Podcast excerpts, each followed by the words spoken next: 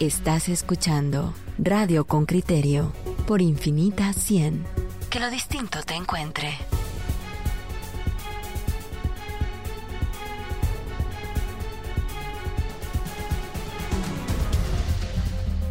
Coyuntura. Miren, ustedes han visto ya que los titulares principales, tanto de prensa libre como del periódico, se refieren a la decisión del juez Freddy Orellana de ligar a proceso penal tanto a José Rubén Zamora como a, a Samari Gómez, la, fiscal de la FESI. Hoy hemos contactado a, a los abogados de ambos, tanto a Cristian Ulate como a Armando Mendoza, para tratar justamente los pormenores de esa, de esa decisión. Le damos la bienvenida ya tenemos a don Cristian Ulate con nosotros. Le damos la bienvenida a don Cristian y arrancamos con esta conversación. Buenos días, Cristian. Están por conectarse en este momento, Juan Luis. También es oportuno decirle a los oyentes con criterio que procuramos eh, sostener una conversación, una entrevista con Cintia Monterroso. Ella es la fiscal del Ministerio Público a cargo de este proceso, pero la respuesta de la institución fue que eh, la audiencia fue pública y que eh, los medios han tenido acceso a, ese expediente, a, esa acusación y que no, no daría más declaraciones. Así que arrancamos ya con Cristian Ulate. Está conectado. Bienvenido, licenciado. Muchas gracias por aceptar esta entrevista. Muchas gracias. Muy buenos días. ¿Cómo están? Gracias. Eh, licenciado Ulate, ¿querría usted arrancar, por favor, con, con una primera apreciación sobre lo que ocurrió ayer en, en la sala que dirigía el, el juez Orellana? Bueno, eh, a ver, obviamente, eh, desde el punto de vista creo que se hizo una defensa técnica en la que se expuso eh, lo, a criterio de la defensa los hierros y errores que existían en la investigación. Desde el punto de vista jurídico, creo que se expuso eh, claramente cada uno de los de los pasos que a criterio nuestro considerábamos porque en el caso de José Rubén no, no debía ser eh, ligado a proceso porque, a ver, la prueba o indicio, al juez le gusta que le llamemos indicios, en esta etapa entonces eh, no era suficiente y nosotros consideramos que no daba esos elementos en esta etapa para ligarlo a proceso. Había muchas dudas en la investigación, se abrió el tema inclusive por parte del abogado del, denunciante, eh, generó una duda en el momento porque él habló de cintillos, que el dinero venía con cintillos eh, bancarios y que ahora había que investigar de dónde provenían y que ahí tenían los cintillos, pero cuando usted ve todas las actas del Ministerio Público, no existe eh, ni una sola fotografía, ni una sola mención de cintillos bancarios. Entonces se quedan todas esas dudas. Pero obviamente respetamos como, como eh, eh, la decisión del juez. si bien no la compartimos, pues nos toca respetarla en un sistema judicial. Cristian, ¿qué tal? ¿Cómo estás? Yo estuve, me, me, comí, creo que nunca me había comido tantas horas de una comparación y comparto que, que hubo una mejor defensa técnica y más ponderada que una acusación de un señor como el señor Falla que, denotaba la necesidad de conectar el caso con otras cosas eh, como, un, como un ventilador de basura. Creo que el, defensor de la fiscal Gómez lo puso sobre la mesa. Ahora, eh, perdón por la simpleza, yo, soy muy simple en los planteamientos. Eh, ¿qué, qué, ¿Qué quiero yo preguntar? Creo que hay un hecho, y, ahí viene la defensa del señor Zamora, creo que hay un hecho que hay que explicar al ciudadano simple, ese soy yo.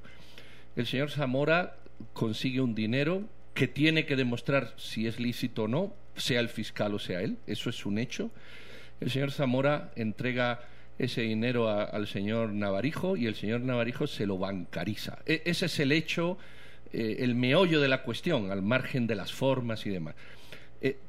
Sujetándonos a ese hecho, ¿qué se puede decir desde la defensa? Queda, por ejemplo, por demostrar que el, dinero de procedencia lícita no es necesario hacerlo porque no hay que, entrar en esa dinámica. Sujetándonos al hecho, ¿cuál es la postura de la defensa?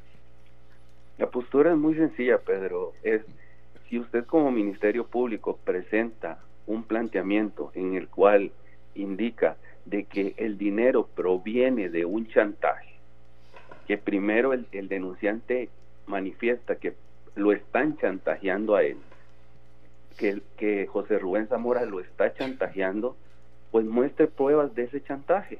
Pero después también dice, bueno, no, el dinero proviene de probablemente de chantajes que le ha hecho a otras personas.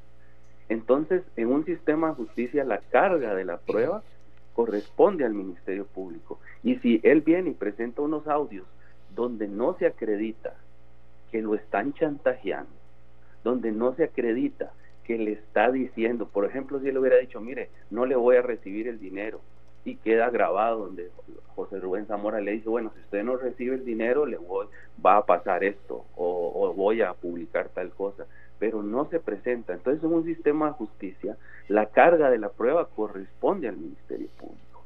Pero, como lo había dicho José Rubén, y es que yo lo manifesté ayer, José Rubén me había dicho cuando yo conversé con él que el dinero provenía de empresarios que obviamente no quieren dar la cara y por eso no querían estar vinculados con el periódico, pero que venía bancarizado, que era un dinero bancarizado que ya estaba dentro del sistema. Entonces, si el dinero ya está dentro del sistema, estamos hablando claramente de que viene limpio. Ahora, entonces, si viene limpio, lo que sí el Ministerio Público quiso decir, bueno, puede venir limpio, pero es producto de un chantaje. Pero ¿dónde están las pruebas del chantaje?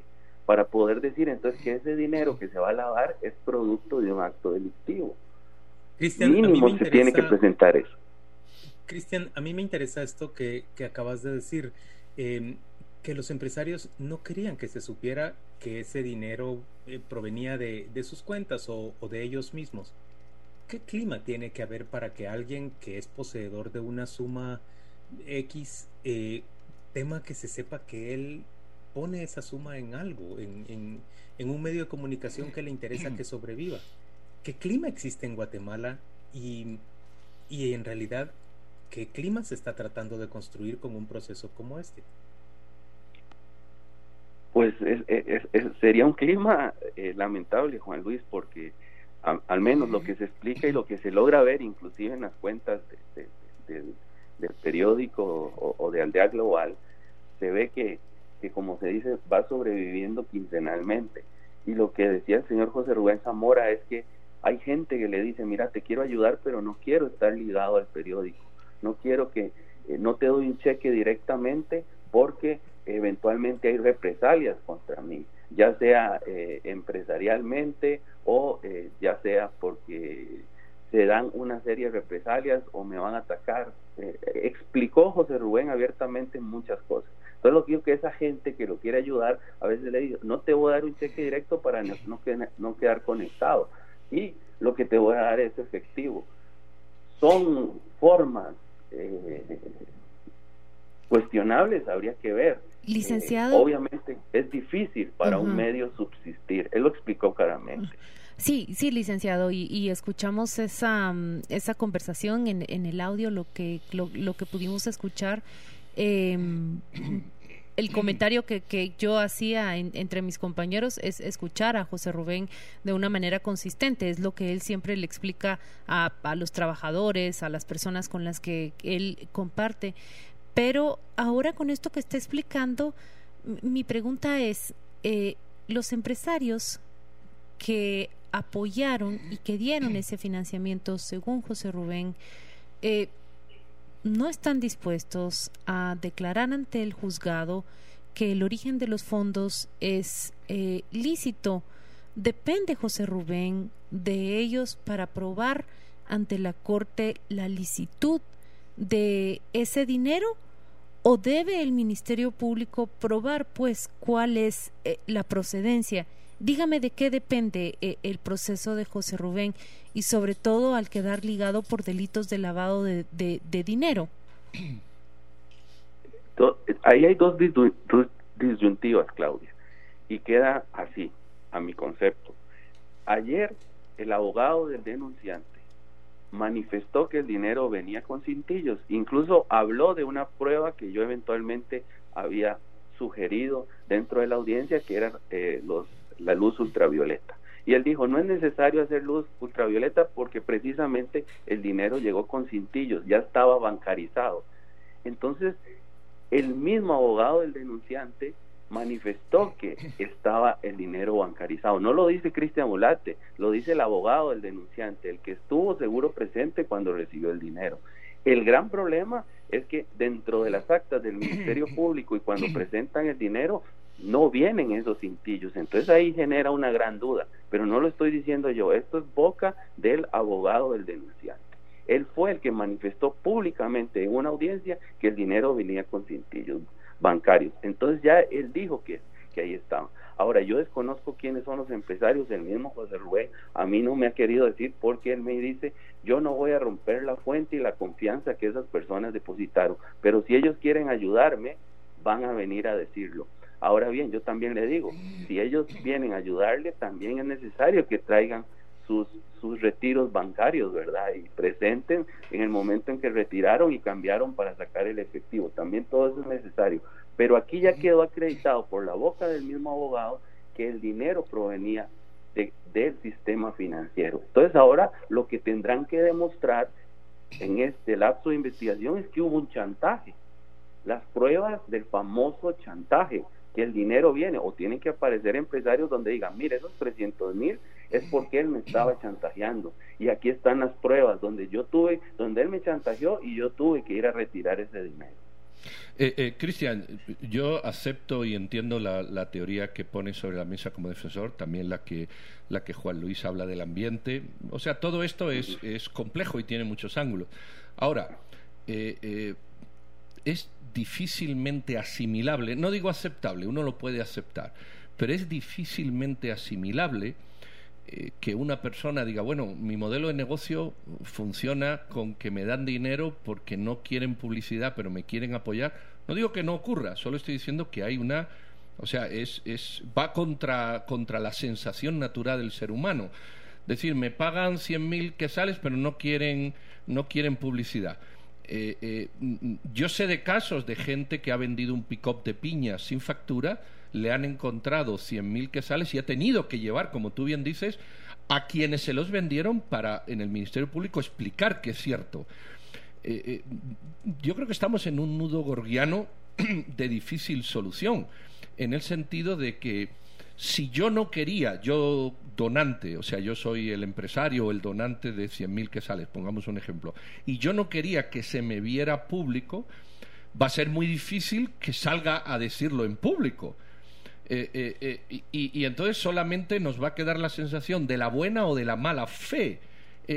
¿Cómo, no sé, explicar, digerir, cómo, en fin, cómo diluir eso con, con, un entendimiento suficiente? Porque yo veo que es contra natura un poco. Correcto, Pedro. Y eso es lo que han explotado mucho en redes, ¿verdad?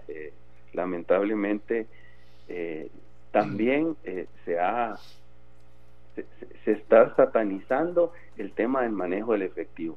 Habrá gente que le gusta manejar efectivo, habrá otros que, en mi caso, a mí no me, no me gusta, no manejo eh, efectivo normalmente, todo es a través de debidamente bancarizado, eh, pero bueno, eh, tampoco es que quien tenga efectivo es necesariamente incurre en un delito, máximo en una economía como como Guatemala, que hay mucha economía informal también. Pero obviamente el sistema financiero quiere tener controles y, quiere manifestar. Por eso aquí el meollo del asunto, por más eh, eh, que sea de difícil explicación, es, es, acreditar, bueno, si el dinero venía bancarizado, ya estaba bancarizado, que lo dice el mismo abogado del denunciante, entonces lo que usted tiene que demostrar es que el producto de ese dinero, aunque viniera bancarizado, lo que estaba era siendo objeto de un delito, un chantaje. pero, este pero que el dinero estuviera bancarizado, este Cristian, significa que, por ejemplo, si yo soy el donante, Pedro Trujillo, yo lo tengo bancarizado. Eso es un supuesto, porque no, no, ha salido el donante.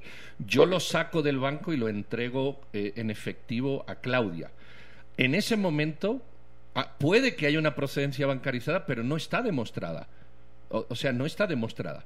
sí está bancarizado porque yo lo saqué, pero no está demostrado. En el momento que se lo doy en efectivo, se produce la desbancarización que luego se vuelve a bancarizar a través de un proceso peculiar, cuanto menos. Eh, no sé, yo este caso lo veo complejo en, su, en su seguimiento financiero y económico. Discusivo se puede hacer, pero lo, veo, no, no sé, lo veo difícil, lo quiero entender solo. Yo, lo que, a mí lo que me preocupa, Cristian, perdón que, interrumpa, es que em, en realidad el sistema está dejándole la carga de la del descargo más bien de la prueba al, al, acusado. Es el acusado el que tiene que demostrar su culpabilidad y el Ministerio Público casi con cualquier cosa que diga logra que el juez haga lo que él está pidiendo. Eso es punto número uno. Y punto número dos, es usual en un proceso que el denunciante no se presente porque estuvo ausente en la primera declaración la persona que denuncia a José Rubén Zamora y a la fiscal Samari Gómez. Bueno, eh, la ley le da la potestad, ¿verdad? Y, hay que respetar lo que dice la ley de que no se presente y que se presente a través de un mandatario, da esa potestad. Ahora yéndome un poco, Juan Luis, a lo que hablaba Pedro y lo que preguntaba Pedro, eh, eh, obviamente Pedro manifiesta y dice, bueno, yo le entrego el dinero a Claudia, mi dinero, es patrimonio de Pedro él hace lo que guste con su patrimonio y se lo entrega a Claudia de una manera eh, eh, eh, voluntaria. Es ilícita esa actitud. No, no, no, es cuestionable. No, no, es totalmente lícita, legal y correcta. Correcto. No, ayer yo le colocaba a, a, Pedro porque también me planteaba esa pregunta. Yo le decía, bueno, si vas a la terminal te das cuenta que el camión de piñas que se está comprando esta misma mañana se paga en efectivo con 75 mil eh, quetzales. La tenencia de, y el intercambio del efectivo eh, no, no es el ilícito, es la procedencia y, y la capacidad y la investigación para, para probarlo. Eh, le decía lo mismo en, en, el, en el campo, lo digo de esta manera, ¿verdad? Pero en, realidad debería decir los negocios que se llevan a cabo en, en los departamentos, en las zonas eh, quizás eh, semi-urbanas, semi-rurales, eh, venta de café, por ejemplo, la venta de terrenos, eh, se, se maneja el efectivo de una manera eh, casi normal. El, el, reto que nosotros escuchamos ahí es la bancarización y los mecanismos a los que se recurre para bancarizarlo. Correcto, correcto, porque es lo que, volvemos entonces a lo que estaba diciendo Juan Luis, la carga de la prueba de acreditar que a usted Pedro le da 100 mil quetzales porque él lo sacó del banco y se los quiso dar a usted pero después, eh, aparentemente, porque usted recibió y se los entregó a otra persona, ah, usted está, Claudia, lavando dinero porque usted no puede justificar esos 100 mil. No, es que esa persona me está chantajeando. Bueno, ah, bueno, lo está chantajeando, entonces acredite ese chantaje. Por eso era que yo puntualizaba, mm, está bien, si el, si el delito de lavado de dinero indica de que no hay que tener un proceso, de que no hay que tener una sentencia condenatoria, del ilícito previo, pero eso no exime de presentar las pruebas. Y si hay un denunciante que dice, esta persona me está entregando dinero producto del chantaje, yo mínimo tengo que tener las pruebas que acreditan ese chantaje. Pero ah, ah, hasta el momento no he escuchado ni un solo audio, que ya eso es otra discusión, si son legales o ilegales, pero no he escuchado un solo audio, porque el juez ya los consideró legales, que acrediten un chantaje. Yo, sé que el chantaje está ahí complejo, bueno, salvo que, que, es, que, que, se quiera mostrar de otra manera, al menos que haya una declaración de alguien eh, que lo diga. En estos temas de lavado de dinero, ¿la, la, la carga de la prueba no, no está invertida? Eh, solo en extinción de dominio, Pedro. En, en, en el proceso penal, la carga de la prueba corresponde al Ministerio Público. ¿Por, qué? Sí, yo, eso lo entiendo. ¿Por qué? Porque yo conozco un caso que, que bueno, de, casualidad, pero lo conozco. ¿Por qué cuando la policía te, detiene o te para eh, y te encuentras cien mil que sales en un vehículo? E, esto es un hecho real, a un repartidor de piñas. eh, eh, lo detienen y lo llevan al Ministerio Público para que explique la procedencia del dinero. E, esto es un caso real que yo conozco. Eh, mm, porque lo quiero comparar con esto, es decir, alguien que tiene una cantidad de dinero, que se lo da a otro para que lo bancarice, y, es como al repartidor de piñas que le encuentran en el vehículo 100.000 que sale y dice, mire señor, este dinero es que he vendido, por ejemplo, he vendido mis piñas, ¿tiene usted factura? No. Y a este señor lo condujeron al Ministerio Público y se le abrió un proceso para explicar eh, sus 100 mil pesos de las piñas. Para mí totalmente irregular, ¿verdad? Totalmente irregular, al menos que hubiera encontrado el señor que anda con 100 mil quetzales, pero los anda ocultos dentro del, de, de, los forros del, del, del, del, vehículo o los anda... Que hubiera ánimo de ocultamiento, pues. Es, exactamente, que se desprenda que hay un ánimo de ocultamiento, pero si lo lleva a simple vista y paciencia, pues obviamente podrá decir, mire, vengo de, tirar, vengo de vender piñas, vendí piñas. Eh, hay mucha explicación, hay mucha situación. Yo creo que el manejo, como, como se dice, es no hay un seguimiento previo, no hay unas sospechas previas de que la persona se dedique a, funciones eh, ilícitas o perdón actividades ilícitas hay hay mucho es un tema eh, difícil y complejo pero creo que, que, se está satanizando se está satanizando hoy y en el pasado también se, ha satanizado al punto de que hace pocas semanas vimos el, el, caso de, de una persona que, que es detenida en el aeropuerto con dinero en efectivo. Ah, y, y, la pregunta en redes sociales, sin llegar a esclarecer el fondo, debo decirlo con esta honestidad, eh, ocurría eso que usted dice, se le reprochaba a la autoridad que satanizaba la tenencia de, de efectivo, que, que, no debe ser normal, como usted dijo, pero en Guatemala en la economía informal es, es la moneda de la moneda más, más eficiente. Acá tengo un, un oyente con criterio que, que me cuenta, em, hace tres semanas vendí tres toros y cuatro vacas. El pago fue completamente en, en efectivo, lo llevaban en una bolsa. Eh, pero, es difícil introducir en un sistema porque eso hay una es el mecanismo de bancarización lo que digo que es lo que representa el desafío y las agencias de los bancos en los departamentos especialmente vamos a decirlo en los pueblos crean sus propios eh, sus propios protocolos para que se llegue a bancarizar. Eso me parece a mí que es el desafío. Eh, Cristian, vamos a cerrar esta entrevista. Las declaraciones que da José al final de la audiencia eh, para responsabilizar al Estado de Guatemala y al gobierno de Alejandro Yamatei por su seguridad. Por favor, cuéntenos en qué condiciones están. ¿Se han eh, recibido, se han acogido estas alarmas que él manifestó en el juzgado para garantizar su protección dentro de esa cárcel? Eh, Claudio, mire, lo que me ha manifestado el señor José Rubén es que, y ayer él, él lo aclaró, y lo que manifestó era que hasta el día de hoy, y a mí lo que me consta, del sábado para acá es que él estaba siendo bien tratado, las personas habían sido muy educadas, las personas habían sido muy respetuosas, estaba eh, debidamente cuidado. Solo tenía un problema en el tema de, de, pulgas o chinches o insectos que hay dentro de su celda, aparentemente, pero se estaba tratando de controlar. Lo que él denunció es que el día de ayer, eh, antier, para ubicarme, sí, eh, cuando salió de la audiencia, como que hubo un grupo eh, eh, de funcionarios del sistema que tocó en ese turno o que estaban haciendo unas requisas, se comportó distinto a como se han comportado en días anteriores, fue lo que él manifestó, y entonces yo lo que le dije era que ratificáramos simple y sencillamente que el señor José Rubén Zamora tiene en medidas cautelares por parte de la Corte Interamericana de Derechos Humanos y que eh, también el Estado tiene que velar por su seguridad en, en, lugar en el recinto en que se encuentre eh, actualmente, que es dentro del sistema penitenciario.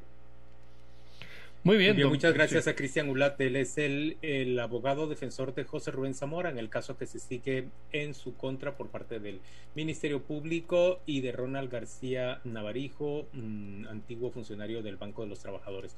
Vamos a ir a la pausa comercial. Vamos a volver ahora con el defensor de, de Samari Gómez. Ya venimos. Estamos de vuelta en Radio con Criterio y ahora le damos la bienvenida a um, Armando Mendoza. Él es abogado de Samari Gómez. Ella es la, fiscal o antigua fiscal de la Fiscalía Especial contra la Impunidad que se encuentra también acusada por el Ministerio Público. Eh, bienvenido, licenciado Mendoza. Gracias por acompañarnos. Muy buenos días a ustedes. Gracias por la invitación. Eh, ¿Qué tal, abogado?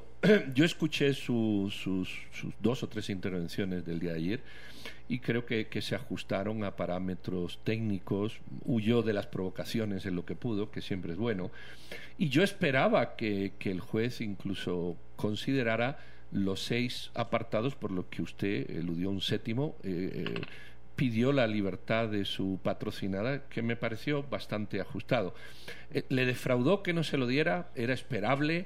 Eh, ¿cree que, van a esperar un mes y se va a poder a replantear en las mismas condiciones y concedérselo? ¿O, cuál es su percepción? Eh, muy bien, gracias. Efectivamente, se hicieron solicitudes ya que el delito, efectivamente, por el cual Samari Gómez está siendo sindicada, es un delito menos grave, catalogado en la doctrina como menos grave, ya que existen delitos leves, graves, gravísimos. Pues en este caso, el delito meritaba una, una medida sustitutiva, habiendo siete contempladas en el Código Procesal Penal, de las cuales, como mencioné, el Ministerio Público es una entidad bastante robusta, eh, tiene buenos medios de seguridad como para poderle prohibir a una trabajadora, no es trabajadora porque hasta el momento todavía no es, está desempleada, por así decirlo, del Ministerio Público, podrían coartarle a ella la, el ingreso, por lo menos a, a esa entidad. Número uno, ya que lo que teme el Ministerio Público es de que ella pueda eh, interrumpir en investigaciones que tanto ella llevaba como la investigación actual, que de hecho la medida sustitutiva es en cuanto a que ella pueda entorpecer la investigación del proceso donde ella se encuentra vinculada. ¿Usted cree que en una segunda solicitud, eh, porque es que el caso, yo, veo el caso de la fiscal muy distinto, muy distinto de la perspectiva de la libertad condicional o de la libertad eh, de, de, su cliente, ¿usted cree que es que que en el futuro próximo eh, eh, puede ser un hecho eh, que se consideren las razones que puso sobre la mesa o ve el clima muy muy turbio? yo personalmente, personal y profesionalmente lo veo un poco, bueno, no un poco, lo veo bastante mediatizado, tanto a favor como en contra. como lo bien lo hice saber el día de ayer, pues Samari también tiene derechos, no solo el señor Zamora se encuentra ligado a proceso, no es solo el señor Zamora, es el centro de la atención, como le dije a los medios, para mí esto es un proceso más, no me interesa la publicidad, realmente me interesa hacer mi trabajo, eh, pero lamentablemente esto ha hecho desde que también el juez esté en un clima de un enfoque pues de sentirse en un ambiente de qué hago, si resuelvo a favor y los dejo libres, ganan los medios, si los dejo ligados me van a decir que soy un juez corrupto. Eh, yo por eso la medida sustitutiva, se puede, la revisión de medida de coerción se puede solicitar en cualquier etapa del proceso antes de dictar sentencia, en ese, o antes del debate, por así decirlo. O sea, es algo que yo puedo pedir ya mañana si yo quiero, pero como abogado uno no puede venir solo a pedir cosas que no van a fructificar. ¿Por qué? Porque hay que hacer solicitudes al Ministerio Público para que haga investigaciones, por ejemplo, el vacío telefónico o la extracción telefónica del teléfono personal de Samari, y ya con este resultado ya uno puede decir, bueno, ya no, ella no puede interrumpir o no puede eh, entorpecer la investigación, entonces ahí sí acabe una revisión de medida. Obviamente la voy a hacer en unos 15 días por lo menos, en lo que ya, en la revisión de la medida la voy a pedir en unos 15 días, a modo de que la investigación vaya avanzando. Ya entendí. Entonces, prácticamente su estrategia será unos, eh, bueno, que llegue ella al mes de prisión para usted solicitar ante el Tribunal de Alzada esa medida de excarcelamiento.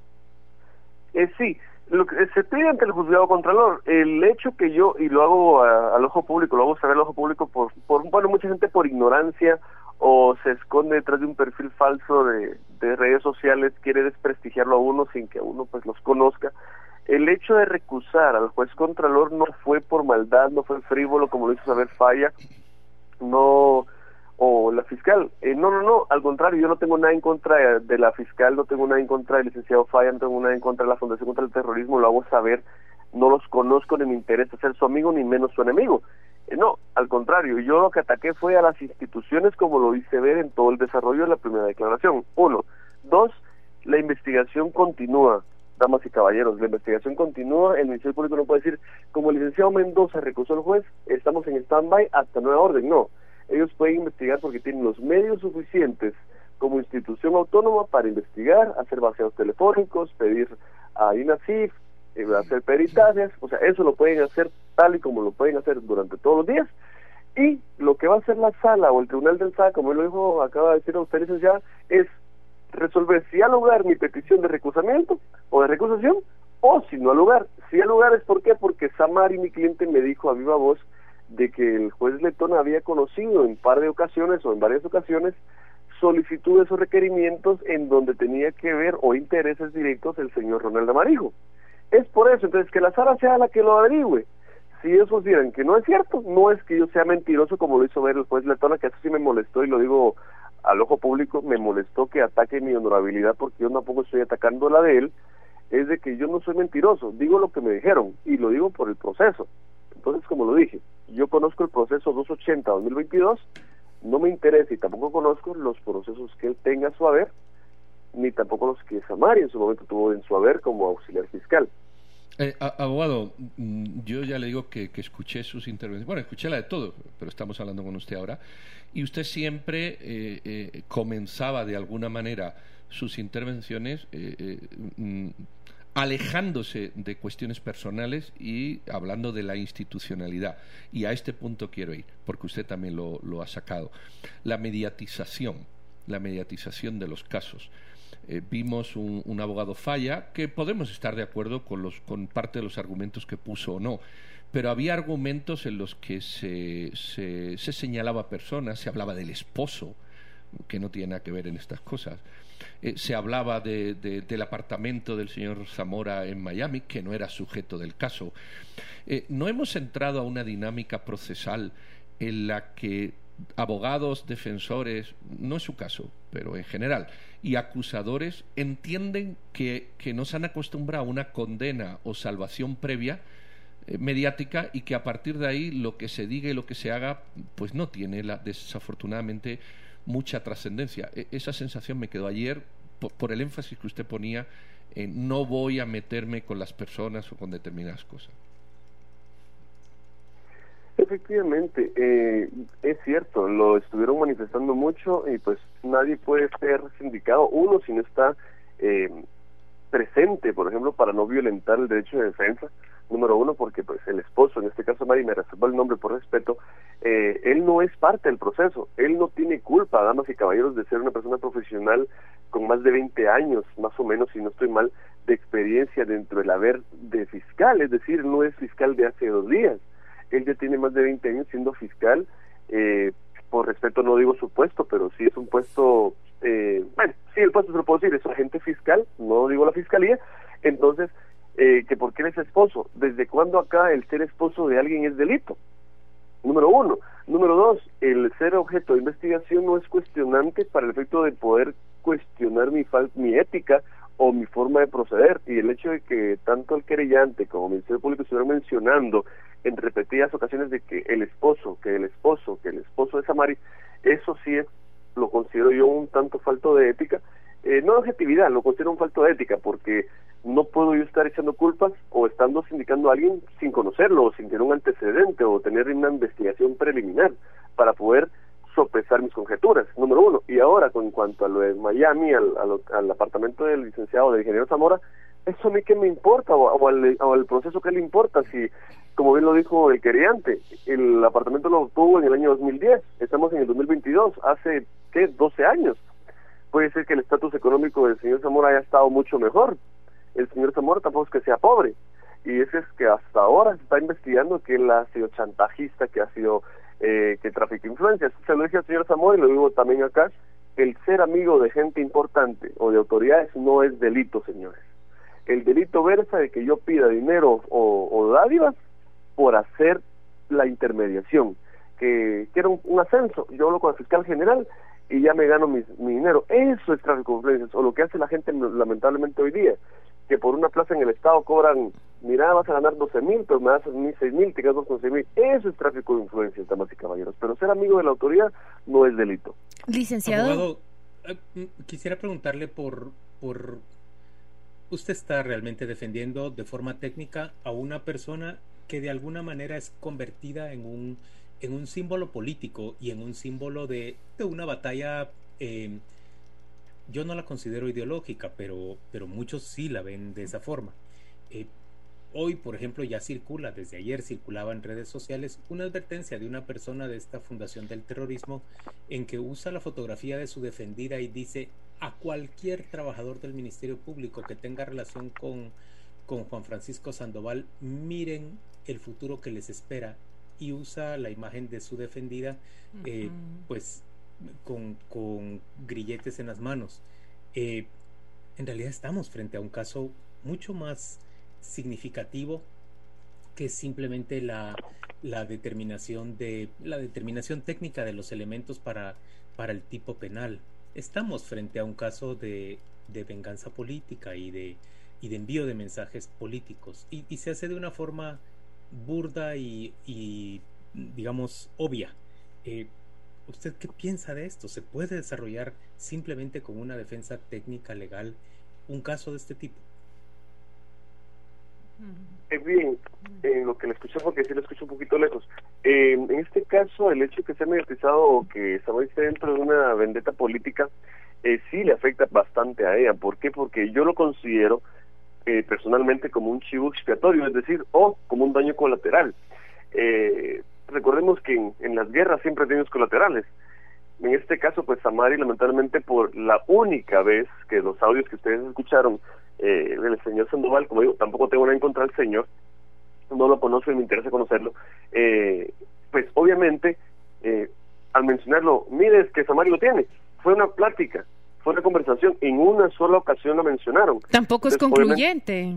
Exacto, porque es como, por ejemplo, ustedes en su trabajo tienen más trabajadores, más colaboradores, eh, pero hay un caso, por ejemplo, un periodista que esté a cargo de este proceso, en este caso, eh, Rubén, por ejemplo, o, Ramiro.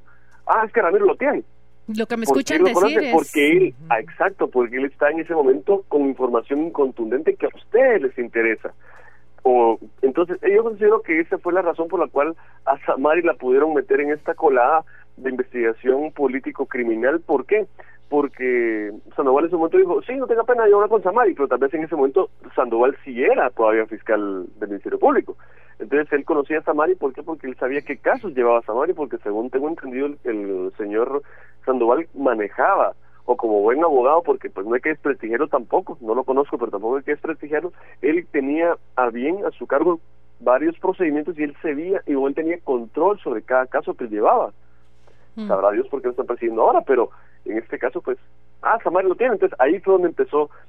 Y pues mucha gente inescrupulosa, lamentablemente, aprovechó esa situación para poder actuar con vendetas personales para poder atacarla a ella. Pues ahora ella es un daño colateral dentro de este proceso. Licenciado Armando Mendoza, muchas gracias por esta entrevista. Con criterio va, va a continuar con, con su cobertura sobre este proceso. Tenemos claro que, que ha recusado al, al juez y también tenemos claro que en el corto plazo, por lo menos dos semanas, ha dicho usted, plantea de nuevo una petición para revisar las medidas eh, coercitivas en contra de su cliente. Muchas gracias por atendernos, licenciado. Muchas gracias a ustedes, les agradezco bastante. Feliz día.